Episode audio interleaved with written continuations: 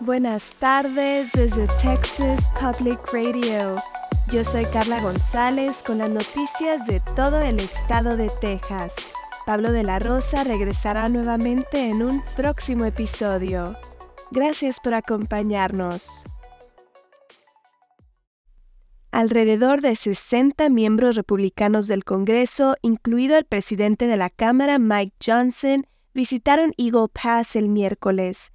Mientras tanto, el Congreso está intentando aprobar un proyecto de ley de ambos partidos para la seguridad fronteriza y la ayuda a Ucrania e Israel. Los demócratas de Texas y los defensores de los derechos de las personas migrantes condenaron la visita. Los legisladores republicanos han dicho que quieren volver a implementar la política de inmigración de la era de Trump.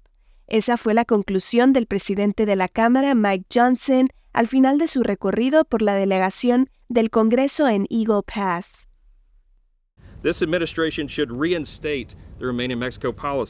Esta administración debería restablecer la política de permanecer en México. Como se dijo, en lugar de expandir la autoridad de libertad condicional a una escala sin precedentes, el presidente debería dejar de liberar a las personas detenidas y evitar que continúe el abuso de nuestros sistemas de libertad condicional y asilo.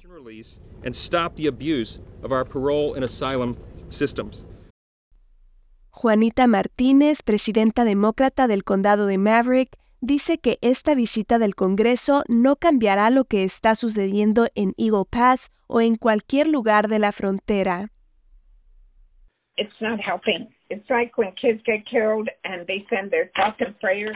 No está ayudando. Es como cuando mueren niños y ellos envían sus pensamientos y oraciones. ¿Cómo diablos va a ayudar eso? deberían cambiar algunas leyes y dejar de poner obstáculos a lo que Biden está tratando de hacer.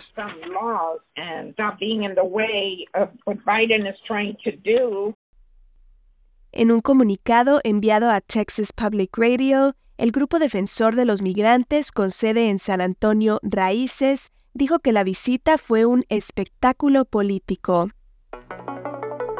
El Departamento de Justicia o DOJ demandó al estado de Texas el miércoles. Esto está sucediendo después de que el gobernador Greg Abbott declarara la inmigración ilegal como un delito estatal. En un comunicado, la fiscal general adjunta Vanita Gupta describió la ley conocida como Proyecto de Ley del Senado 4 como claramente inconstitucional.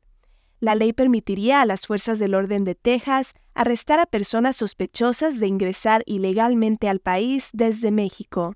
También permitiría a los jueces estatales ordenar deportaciones.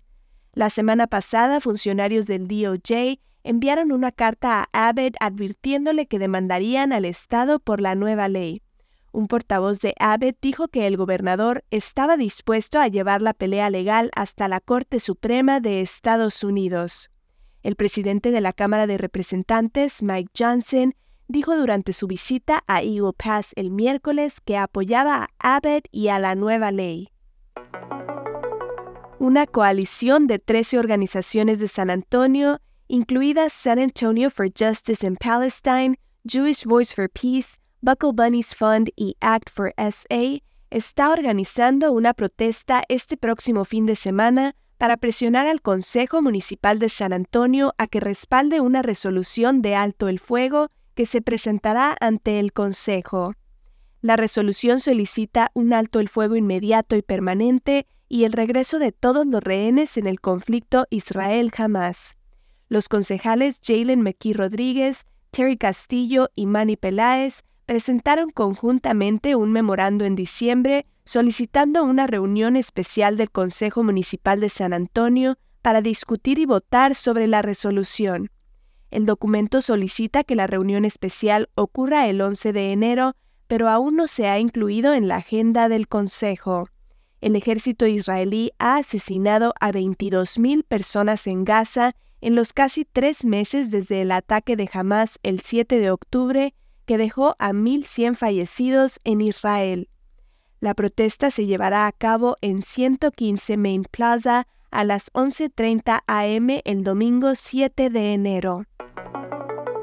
Investigadores de Texas State University han hecho algunos descubrimientos sorprendentes en un estudio de tiburones en Australia que podrían ayudarnos a aprender más sobre la fauna en Texas. El estudio fue dirigido por el Dr. Manfred Scharl, quien descubrió que los tiburones tienen una baja tasa de mutación y un bajo metabolismo. Esto puede ser de mucho beneficio para los tiburones porque significa que es menos probable que tengan mutaciones malignas como el cáncer, pero también significa que los tiburones no pueden adaptarse rápidamente a los cambios en su entorno, lo cual es especialmente problemático en estos tiempos, ya que nosotros, los humanos, estamos cambiando el entorno constantemente. Charles dice que observar la velocidad con la que mutan diferentes especies aquí en Texas puede ayudar a guiar los esfuerzos de conservación. Charles dice que todavía no sabemos lo suficiente sobre el mundo que nos rodea, y si queremos aprender, primero debemos protegerlo. Esto ha sido TPR Noticias al Día. Siga nuestro canal en YouTube o Facebook para no perderse ninguna historia. Desde el Valle del Río Grande para Texas Public Radio, yo soy Carla González.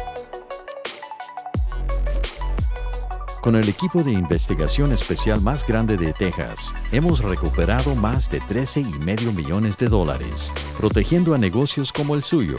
Somos un socio luchando contra el fraude en la compensación para trabajadores. Su negocio es más seguro, más fuerte, mejor con Texas Mutual.